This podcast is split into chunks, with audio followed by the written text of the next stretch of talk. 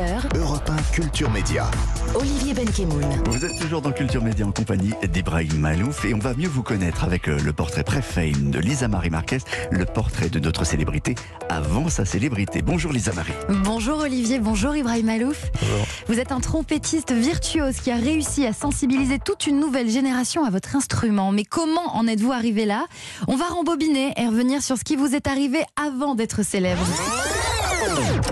Ibrahim Malouf, vous êtes né au Liban euh, pendant que la guerre fait rage.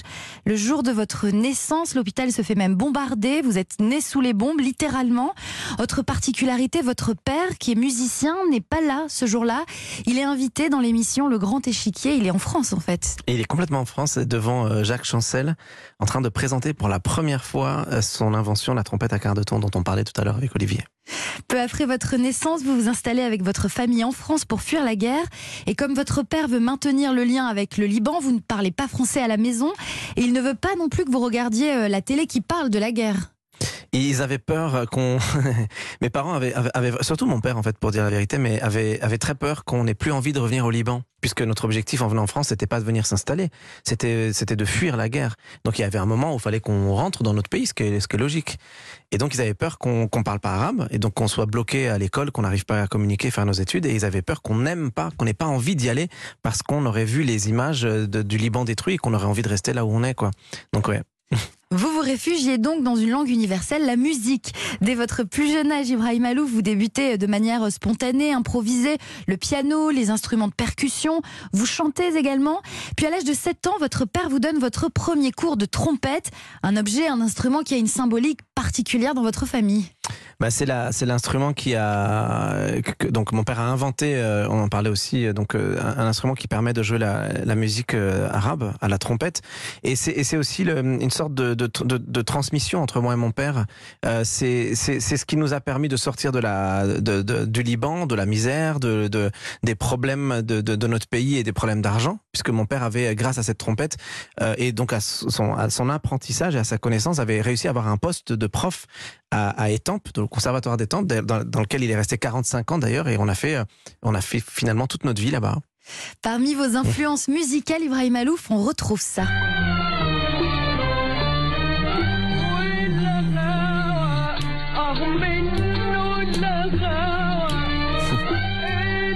Cette voix a bercé toute votre enfance, je crois. Um ouais, oui, oui. J'ai l'habitude de dire que c'est euh, c'est vraiment une, une, femme qui a réussi à uni, unifier, unir le, le monde arabe.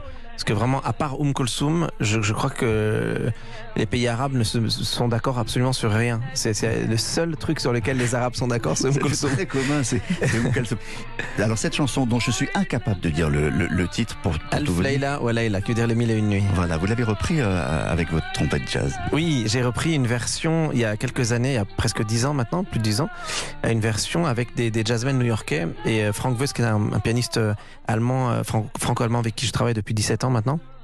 Et euh, on avait et, et, ça avait créé d'ailleurs un petit un petit ça avait secoué un peu on va dire. Parce que du côté des arabes on me disait mais Ibrahim tu vas abîmer euh, Um Kulsum on n'a pas le droit de, de c'est du blasphème quasiment de transformer Um Kulsum et du côté des jazzmen on me disait mais quel quel rapport entre la musique arabe et le jazz? Et je leur disais mais vous êtes fous mais il y a évidemment un rapport énorme c'est l'Afrique en fait. Ouais, le trait d'union c'est vous aussi hein.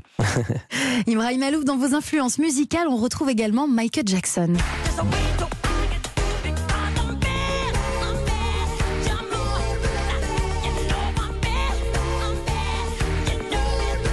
mais aussi Led Zeppelin.